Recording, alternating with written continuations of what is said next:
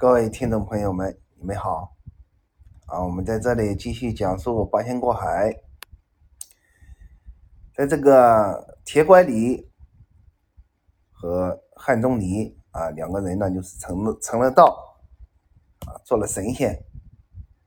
没睡的时候呢，两个人就啊下下棋，讨论讨论这个道学啊，还有易经什么的啊，两个人过得很是很很是那个啊开心自在。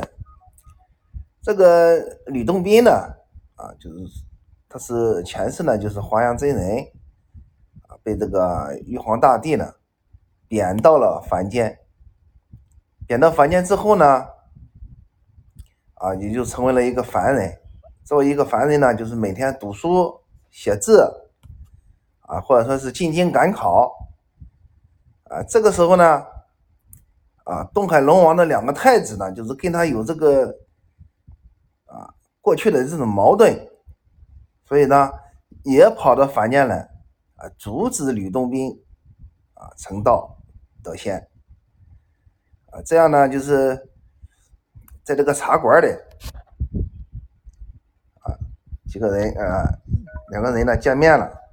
下面呢，我们听一下他们这个啊在酒馆里的谈话。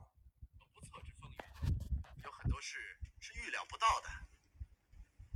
这倒也是啊，你的衣服湿了，穿着它很容易受凉的。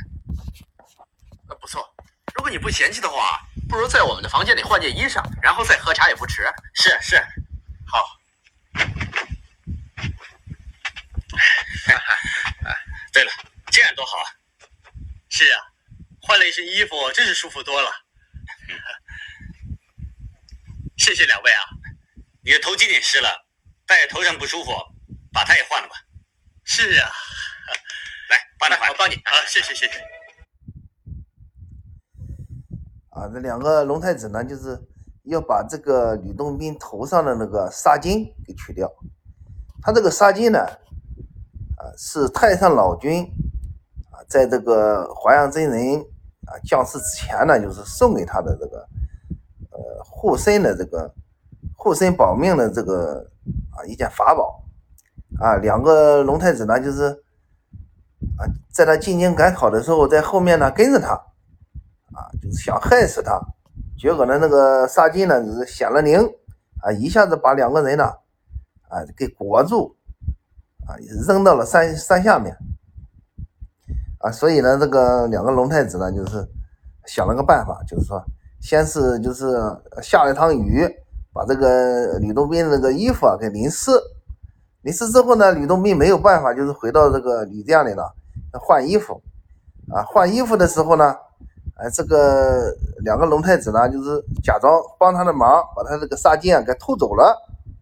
啊，偷走之后呢，然后交给这个啊茶馆里的这个啊小小二啊，让小二呢把这个纱巾呢就是扔到火炉子里啊。谁知道这个纱巾扔到里面呢，它烧不坏，烧不坏呢，就是啊又。又拿了回去，啊，这个纱巾呢，就是是烧不坏的一个一件法宝，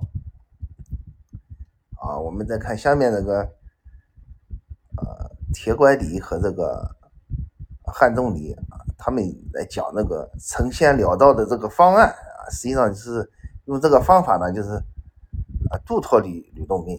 我们再看下面，听下面的这个故事。宇宙万物乃被道所主宰。而主宰万物的道，在连续不断的运作，永无止休，之所谓运。而这种道的运行是自然的，生而不休，为而不辞。请问，怎么样修道才能够成仙呢？万物是自然的。我们的生命都是自然的一部分，我们必须把自己的生命予以自然化。由于感到人生短促无常，所以更感到生命可贵。为了保持生命淳朴自然、守朴而传真，所以我们要修道。啊，这一段的那个呃铁拐李呢，就是把这个啊道描写的非常的啊非常的完美啊，就是说讲了他为什么修道的原因啊。铁拐李的意思呢，就是说是呃宇宙万物啊，天地间的所有的啊事物啊，所有的包括人类啊，包括这个中国所讲的这个啊五行啊金木水火土。啊这个五行，他说这些东西呢都是被道所主宰，哎，这就是道教为什么啊要信仰道的原因，就是它被道所主宰啊，道是最大的一个东西啊啊，并且呢，他还说这个道呢就是啊无休无止的在运转啊，并且呢永无止息啊，道教的追求这个啊道法自然。啊，天地天地间的这个运转呢，都是自然的啊。你像那个呃日月星辰啊，跟这个地面上的九州啊，天上的天上的九星，哎呀，还有这个人类这个皇帝啦、黎民百姓啦，还有军队，还有这个呃商贩这些东西呢，都是呃不停的运转啊，不停的啊，就是在道的包容之下。啊啊，相生相克啊。另外呢，这个铁拐李呢还讲了一句话：生而不有啊，为而不辞啊。这是《道德经》里面的一个啊哲理啊。后面的那个道长呢又问他怎么样才能修道成仙，这个铁拐李就解释了啊，就是万物啊是自然的啊，就是呃本身就是自然的一部分啊，就是说把这个生命呢。啊，就是要移于自然化，啊，啊，移于自然化之后呢，就是人跟那个天地万物相比呢，就是说是，呃，是非常的短了啊，就是人的这一生呢，就是顶多就是，呃，五十岁、六十岁，或者说七十岁、八十岁，但是这个天地万物是长久的啊，所以说这个人呢，就感到这个，呃，在万物之间前面呢，就是感到比肩。啊，感到比念之后呢，就是说自己的生命就非常的可贵，并且呢要守朴而纯真，啊，就这样一个道理，就是说是啊啊快快的修炼啊，脱离人间的这种轮回啊，这就是呃这个铁拐李呢跟那个吕洞宾所讲的这个道的内容。据说这个这个人修炼成仙呢。首先要修炼啊，修炼内丹啊，内丹修炼完之后呢，就是说是或者说吃了外丹，啊，人就可以成仙了啊。下面我们来讲一下这个啊，道教里面的这个啊啊内丹术。这个内丹术本身就是钟离权和吕洞宾发明的到了宋朝的时候呢。内丹呢，就是产生了很多的派别啊，就是有南宗啊、北宗、中宗，还有东西注宗。这个南宗和北宗他们这个在修炼上啊有所分歧啊，一个是先性后命，一个是先命后性啊，各有其长啊。南宗呢啊，一直以来一直。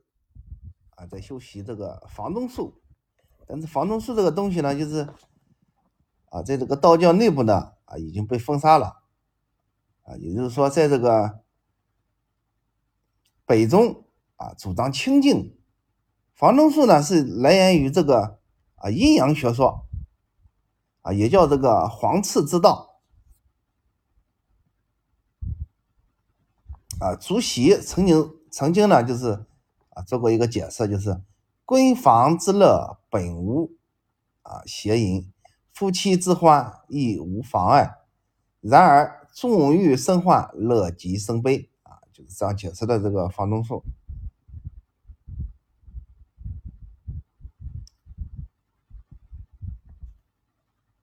啊，房中术呢，啊，它的起源呢是跟这个啊阴阳学说呢是。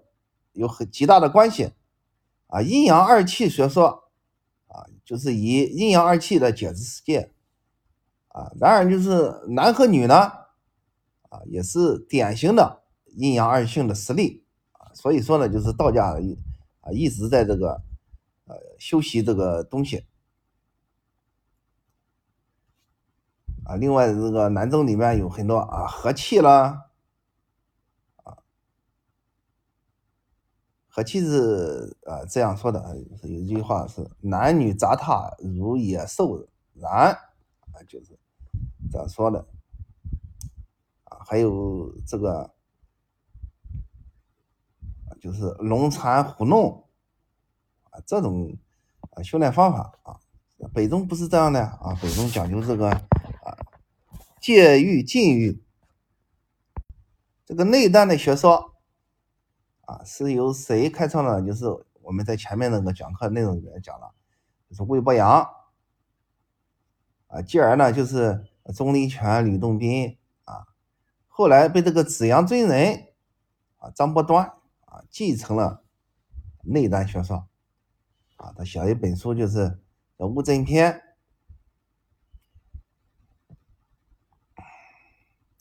啊，我们来看一下张伯端啊，张伯端这一生就是博览群书啊，啊，最喜欢的就是《道德经》啊，有这样话有句话是这样说：虽寻求遍于海岳，情意尽于咸鱼，节莫能晓。就这样一个人，在八十六岁的时候啊，张伯端在那个四川成都天回寺得遇一人。传授内丹秘诀啊，有句话是这样说：“以书字不回，出城玉阁，谁敢治人？受金液药物火候之诀啊，就是得绝了。得绝之后呢，啊，就是成道了。啊，成道之后呢，就可以清清静静的，清清静静的修炼。张伯端这个人呢，就是啊，对于这个神仙的指点呢。”啊他是这样说的啊：“得受还丹秘诀，其言甚是简要，只留资源，举一物百，有如雾开日盈，啊，沉静静明，啊啊，较之周易丹经，若何符节？啊，就是这一下子就是得了诀之后呢，就是成成了道，做了神仙。我们再看一下这个他写的这个书《悟真篇》。”悟真篇呢，就是北宗清净丹法里面的代表学说，啊，着重突出了阴阳啊这这个问题，啊，我们是已经说了，就是说那个八仙过海，这八个神仙是怎么成的神仙，怎么得了道呢？又是怎么啊让世人信仰的呢？啊，首先呢，这些人呢都是啊出身贫苦。啊，就是不好女色，啊，就是喜欢《道德经》，啊，道教呢就是把老子作为这个啊道教里面最高的天尊啊，就是太上老君。另外呢就是啊，道教由于长期的发展呢，就是也是出了很多的事故啊，就像服了外丹之后人死了，或者说啊跳了崖，或者说。呃，这个皇帝吃了丹药也死了啊，就是说流弊很多啊，并且呢，在那个南宗里面呢还盛行啊房中术啊，所以说北宗呢，呃清修的一些神仙呢，就是基本上就是反对这个南宗的这种修炼方法，就是要先修性后修命。啊，这样一个道理。啊，《悟真篇》。这本书里面就大体的把这个内丹学啊讲述的很清楚啊，玄篇种种说阴阳二字本为万法王。你说这本书呢强调这个阴阳啊，正所谓一阴一阳之谓道啊，一阴一阳之谓道。啊，何为阴阳？啊，阴阳者对立统一矛盾中的两方。古代的人啊，就是把那个阴阳呢，用于比喻事物的属性。以自然界而言，啊，天属阳，地属阴，日属阳，月属阴；以人身而言，男属阳，女属阴；以一身而言，气属阳，神属阴。啊，以心性而言，啊，真知属阳，灵知属阴。并且按照这个卦象呢，来论阴阳啊，还有这个真阴与真阳的说法。啊，真阴真阳是怎么说的呢？啊，离卦之卦，啊，外阳内阴，此阳中之阴，谓之真阴。啊，欲为吉，为拱，为心中之阴神。坎卦之卦象为外阴而内阳，此阴中之阳，谓之真阳。啊，欲啊欲为比，为谦，为肾中之阳气。啊，就是这样一个，就是用阴阳的方法呢，把这个所有的这个事物的理解呢，呃就是两方面，两方面，一个阴，一个阳。啊，《物真篇》里面还有说。修炼三皇即是神，若寻众草更非真。阴阳得类方交感，二八相当自和亲。潭底日红阴怪灭，山头月白要苗心。啊，识人要识真谦恭，不是凡沙即水银。就这句话呢，明确指出这个啊内丹修炼啊，这个外丹呢吃了死人有毒啊，所以说呢，就只有内丹修炼才是正途啊。实际上，张不端这个人呢，就是说他一出生，他的出生呢，就是啊，出生于这个呃啊贵族的这个家庭啊，一生下来就是对这个道教的东西呢，就是了如指掌。啊，另外呢，就是说，古代的人他为什么啊？古代的人饥饿啊，吃呃吃这个外丹呢？就是说是有很多这个穷人呢，就是说啊，把这个石头啊、这个杂草啊，就是直接往肚里填啊，就这样，就是说对外丹呢还是比较相信。但是张伯端呢就封杀了，就是把那外丹啊，就是说你吃这个东西没有没有用，就是是有毒的东西吃了的。然后就是说是啊，修炼内丹，就是按照《周易参同契》里面的那个炼丹的方法啊，按照这个易经的原理啊，就是你把这个千拱呢啊，置身于身内的这种交燃。所以说，在这个呃炼丹的这个书里面呢，包括道藏里面。像药物、鼎炉、火候啊，就是说烧炼的必备条件啊。外丹就很清楚了啊，药是药啊，物是物，就是采过来之后炼就行了。但是内丹怎么炼呢？啊，药为何物？从何而来？啊，物证呃物证篇里面就是详细的说明了这个问题，就是说不能用外丹。啊有修炼内的药物取自自身，为自身所有啊，就是把自己自己身体里边的那个内脏啊，心肝脾肺肾这些东西，分为五五行：金木水火土，分成五色啊。然后呢，就是说是，把自己的脏器呢啊来回的调动，就是在体内来回的调动。调动这个脏器，时间走时间久了之后呢，啊，就是按照这个承担的这个方案呢，就是说是呃成丹的这种内丹熟啊，就合成了啊一个丹。这个丹呢，就是说它不是真实存在啊，外丹是真实存在的，内丹不是真实存在。内丹呢，就是一个形质啊，有了这个形质呢，啊人人体呢就会长寿。那么千拱啊怎么办呢？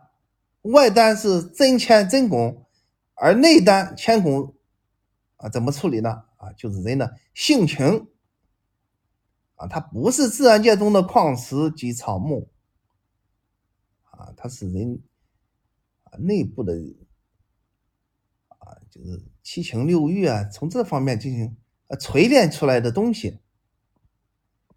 另外，《物证篇》里面还讲那个啊，药产于何处啊？《我那篇》就说了啊，药之产要川原处，只在西南是本乡。千玉芽生，须集采，金缝藕布啊，金缝藕布产堪藏。哎，它里面有有个话叫西南。西南为坤啊，人的腹部就是指人的腹部啊，实际上就是丹田的位置啊，也是药物源头啊，在自己的自身啊。修炼内丹还有还有这个问题啊啊，那个外丹是有顶和炉的，那么内丹怎么处理顶和炉的问题呢？顶和炉。它的位置也随之变化，随着丹宫的进程，并不固定一处啊。丹法中啊有这个移炉换顶之说啊，移炉换顶。另外还有火候啊，外丹就是烧火啊，用扇子扇啊，有火啊急不急？是急火还是文火？啊，那么在体内火候干，呃，怎么办呢？就是意念配合呼吸，这样的一个运用啊，就是人的呼吸啊，就是火候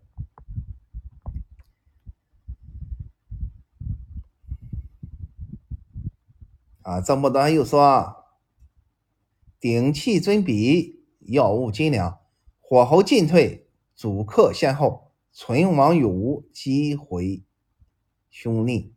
西背其中矣啊，就是说是，呃，这个物证篇呢，就是啊，直接的把这个啊内丹的修炼呢，阐述的非常的清楚，一目了然啊。历来为后来这个得道成仙的这个信奉之士呢，就是把它作为经典啊。前面我们讲了魏伯阳。啊万古丹经之王啊，就是说是他的徒弟呢反正外丹啊，但是就说魏伯阳呢，就是给他一个徒弟啊，他吃了外丹，然后他一个徒弟也吃了外丹，另外两个徒弟呢不相信啊，你吃了外丹之后，就这种东西你吃了就死了，所以说我们不吃啊。等那等到两个徒弟走了之后呢，张伯端和那个徒弟啊，一下子醒了过来，成为了神仙。啊，但是物真篇不这样认为，啊，物真篇就认为就是说修炼内丹，啊，才是长生的根本。啊，在这个张伯端在几百年后，啊，研究内丹弘扬道教的这个丹法的这些人呢，全面继承了啊东汉以来道家的这个逆修成丹的这种信仰，在这个张伯端身上呢。啊，就是说，具有很浓厚的宗教思想啊。就是说，这个张老这包括张伯端自己在这个书里面也讲的问题，就是说我一生下来就我就懂这些丹诀，就是说啊，跟别人不一样啊。后来呢，张伯端呢被那个南宗啊称为就是紫阳真人，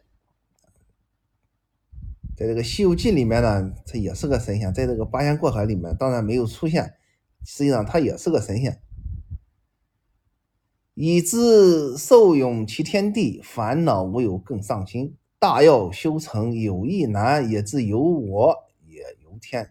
要逢气类方成象，道在西夷何自然？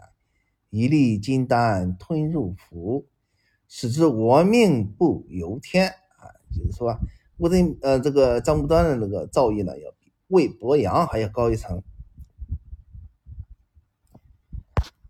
啊，但是在这个八仙里面没有啊张不端这个人啊，八个仙人呢，就是一个是铁拐李吕洞宾啊、张国老、曹国舅、汉钟离、何仙姑、韩湘子、蓝采和八个神仙啊，但是没有悟真篇啊，也没有张三丰啊，八个神仙里面也没有王重阳，还有全真七子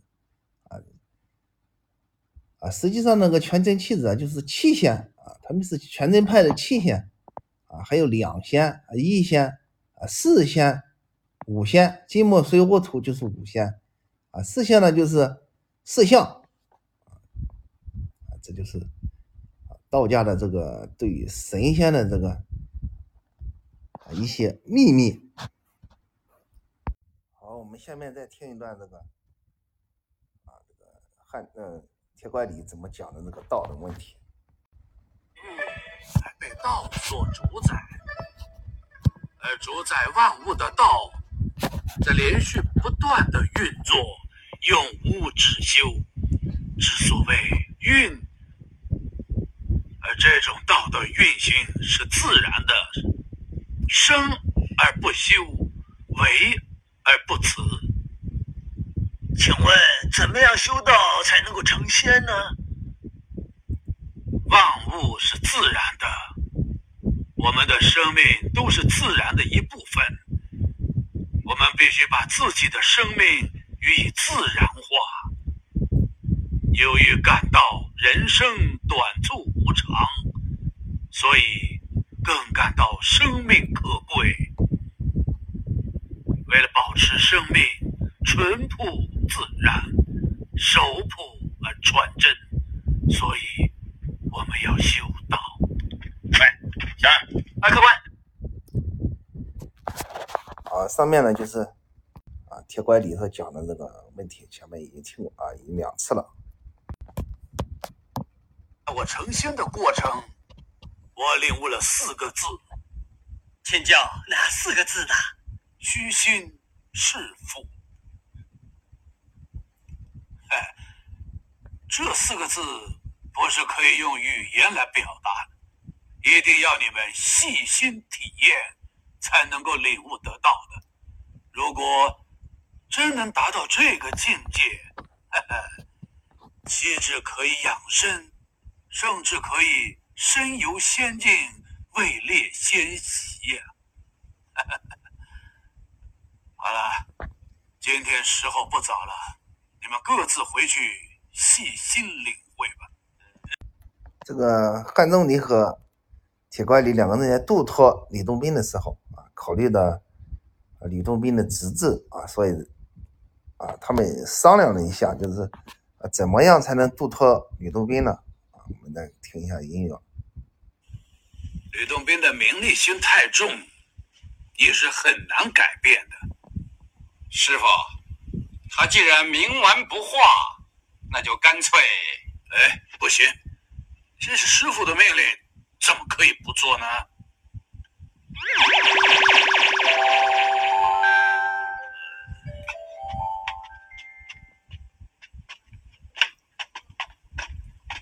参见老君。华阳真人命中注定一定要经历这场大劫，我们是帮不了他的忙的。老君，那我们岂不是见死不救吗？哎，钟离，你这就有所不知了。所谓事情早就已经有所安排了，我们是不可以去勉强的，一定要顺其自然才行。嗯老君的意思是，哦，华阳真人醉心于功名，根本就不诚心修道。至于他以后能不能够成仙，再上天庭，那就要看他的造化了。小弟不是夸奖你，啊，前面就是说那个太上老君亲自指点这个铁拐李和汉钟离，就是说在度脱他的时候呢，啊，一定要顺其自然啊。虽然他的那个醉心于功名啊，不诚心修炼啊，就是对这个神仙呢没有志向，呃，所以说呢，太上老君说啊，所有的事都安排好了，就是说，呃，只要顺其自然的去度脱他。啊他一定可以啊加入到这个神仙班里来啊。后面呢，就是李洞宾呢，就是呃考中了状元啊，在考中状元在接那个圣旨的时候，出了出现了大事，出出问题了。什么问题呢？就是这个考官告诉李洞宾，你已经啊高中状元，高中状元，谁知道这个龙太子呢会这个呃移身换形之术啊，就是把这个把这个考官的身体给换了，然后呢当众宣布，就是说吕洞宾没有考上啊，结果落地了。大人有何赐教？啊，果然一表人才，相貌堂堂，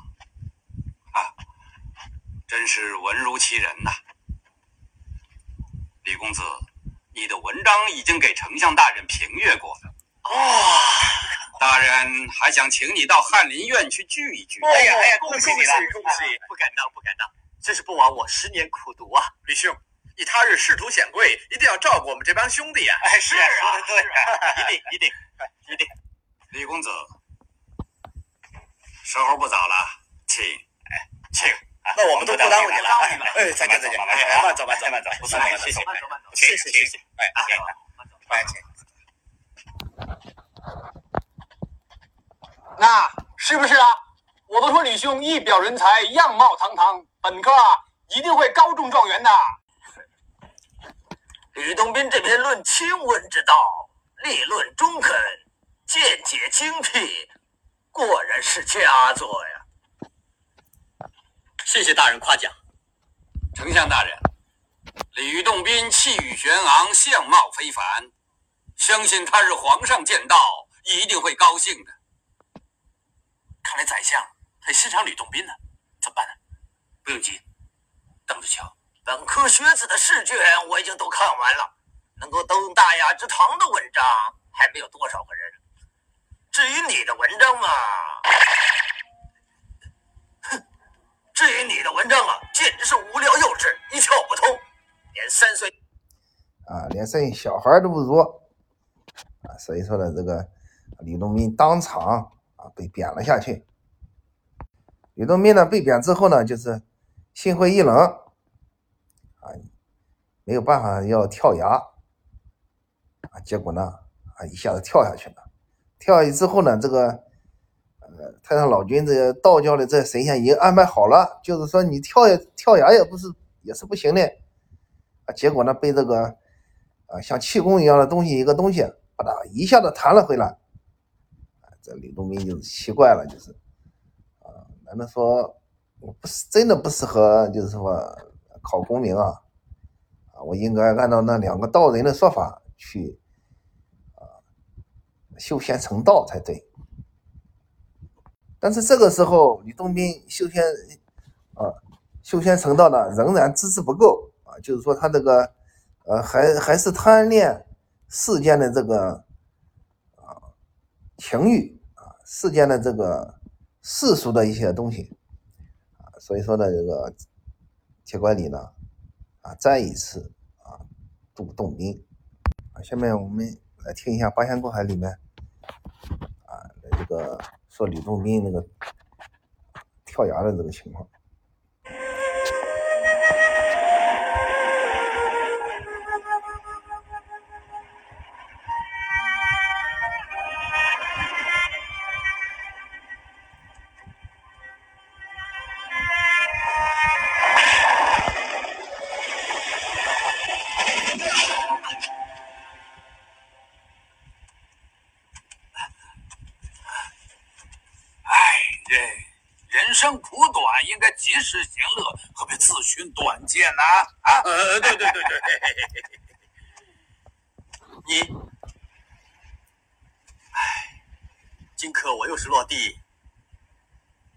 我哪有脸再回去呢？你不用再说了，我们全知道了。那，你跟我们来。既来之，则安之。拜见两位道长。你不是说回老家去，怎么又回这儿来啦？我回到家，妻死子老，再没有值得留恋的地方。后来的这个吕洞宾呢，啊，就渐渐的成了道，啊，在成了之后，在泰山上，啊，非常感慨的，就是在那里，啊，面对这个，哎，泰山的这个云海。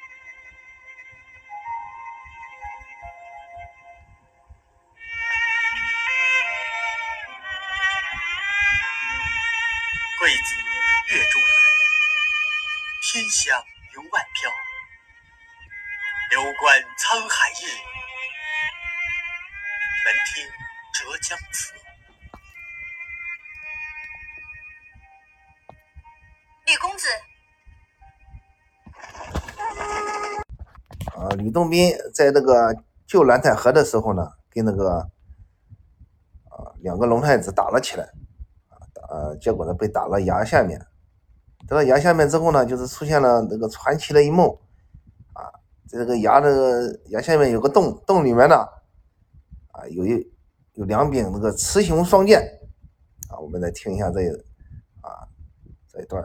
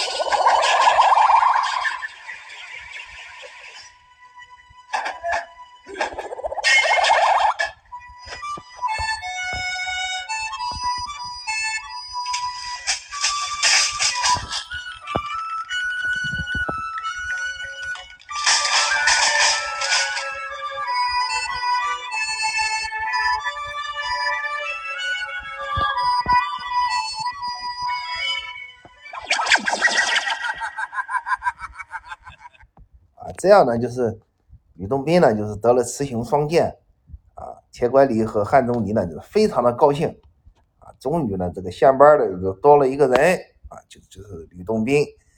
从此以后呢，吕洞宾就带着自己的雌雄双剑，啊，在人间呢，就是行侠仗义，啊，为民除害，啊，这就是八仙中那个啊最优秀的一个神仙，就是啊吕洞宾，啊，就是他成道的。